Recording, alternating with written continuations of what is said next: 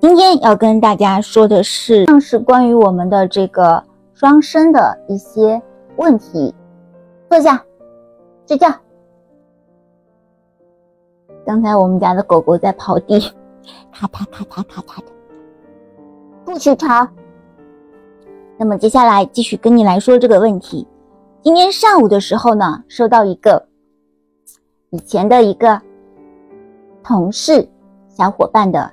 这个留言，他在这个 WeChat 微信上面说，昨天晚上梦到你了，然后我就觉得很意外，因为这个同事呢，确实也是有好久没有联系了，就是嗯，有知道，其实就是大家应该还是健健康康的 健在的，但是可能平时不一定有说很多话，然后他就说。昨天晚上有梦到你了，然后我就说真的吗？是不是梦见我变成超人，就拯救地球去了？然后他就说梦见你带着两个马尾辫蹦蹦跳跳的样子，然后，然后我就想，好吧，那我今天就扎两个两个团团吧。这个是开玩笑啦。然后呢，也有一些可爱的小天使，在昨天更新之后有给我留言说更新啦，更新啦。谢谢谢谢，因为其实我发的东西真的是很小众，应该是不怎么有人会来看的。但是如果说你真的愿意来看呢，我就觉得你是一个非常有爱，然后又非常就是专注于自己的这个灵性成长的这个小天使，所以真的是要谢谢你。那么今天我要说的是，嗯。还是关于这个其他的小伙伴的关于他们的留言的问题。第一个呢是怎样消除业力？那么我先说这个怎样消除业力。其实我有之前有提到过这个问题，业力无法靠你一个人去消除。那么正确的做法是什么呢？就是 stop，意思是什么呢？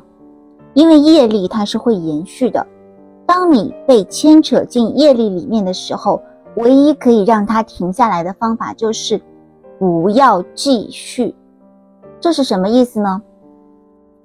就是我们经常有说过，我之前有说过关于一个这个不太理想的一个婚姻，然后这个家庭里面甚至会有一些家庭暴力，或者是一些控制，或者是思想上的一个侵略。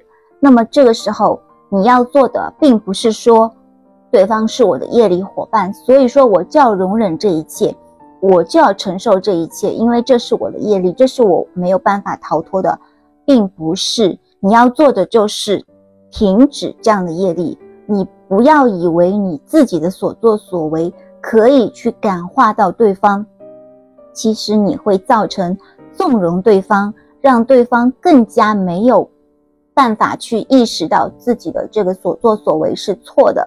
如果说一个人他对你的这个控制力过于强，你要做的并不是竭尽办法，就是改变自己自己的一切，让对方去觉得安心，而是你应该要好好的做自己，独立自己的这个生活与精神。让对方去明白，他不应该来控制你。每一个人能够控制的应该是自己，但是控制的应该是自己的一些负向的想法，而不是一些正向的想法。当一个人想要去好好的做自己的时候，他不会想要去控制他人，他也不会想要去，就是用一种占有他人的这个精神领域，或者是。其他的层面，可能在我们三维的世界里，可能就会希望说对方是喜欢我的，那么他就只喜欢我一个人。没错，就算就算是在这个天使的领域，我们也是不鼓励三心二意的人的。但是呢，所谓的精神自由，所谓的大爱，不是说你去爱很多人，而是你会把你的善意，把你的这些温暖。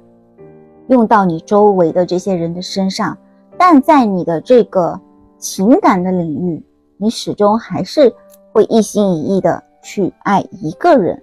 是这个意思。所以很多人可能会觉得这个人很博爱，是不是说他就是爱很多人的意思？错误，这是你的一个错误的一个想法。那么也就是说，刚才的这个问题，怎样消除业力呢？就是说，不要去延续业力。每一个人他有这些不对的地方，你应该做的就是让他自己去意识到自己的问题在哪里。而不是说今天他怀疑我，我要来证明我自己，让他不要怀疑我。错误，正确的做法应该就是他怀疑你，应该让他自己去拿出证据来，他为什么怀疑你，或者让他了解到他怀疑你是错误的，这才是正确的方法。所以你不要以为说今天他怀疑我，我就断绝我的一切的朋友。我就不出去，我就不社交，我就没有自己的生活，这样子他就会相信我了，不会的哦。那么我简单的说说了一说这个关于这个消除业力的问题，那么其实可以深化下去，大家可以自己去研究，就是用你的正向的这个念力去显化你想要的生活，并不是说，哎呀，反正。我跟他就是业力的关系，我该要去偿还他的，不是这样子的想法，因为你这样子的想法会让你继续困在这个业力里面，是得不到任何的升华的。那么第二个问题就是关于这个双生之间的这个追逃问题。嗯，我我有一个小伙伴，我从他的这个身上最近得到了一点灵感。嗯，虽然说他说他有问过他的高我，就是说我们并不是双生这样子的一个关系，但是他说他觉得我可能对他的这个灵性方面有很大的这个启发，或者说他感觉到自己这个灵性方面的这个能量的增长，在短时间内飞速的增长。其实很多小天使都有跟我反映过这个情况，但是呢，他们没有感觉到一些身体上的不适。但是我的这个小伙伴他跟我说，就是说他有感觉到一些不适，包括在做冥想的时候，他会感觉到会有一些不舒服的感觉。所以呢，我就跟他说，嗯，那要不你就先不要跟我联系。当然他自己也是这么想的，所以说呢，他就跟我说，那要不这两天我就先不跟你联系了。然后他甚至取消关注了我的一切动态，包括。这个公众平台，还有这个短视频的平台，啊，包括这个哔哩哔哩呀，或者是其他的这个朋友圈，一律取消关注。可能有些小伙伴会想，用得着这么做吗？你自己不去看不就得了？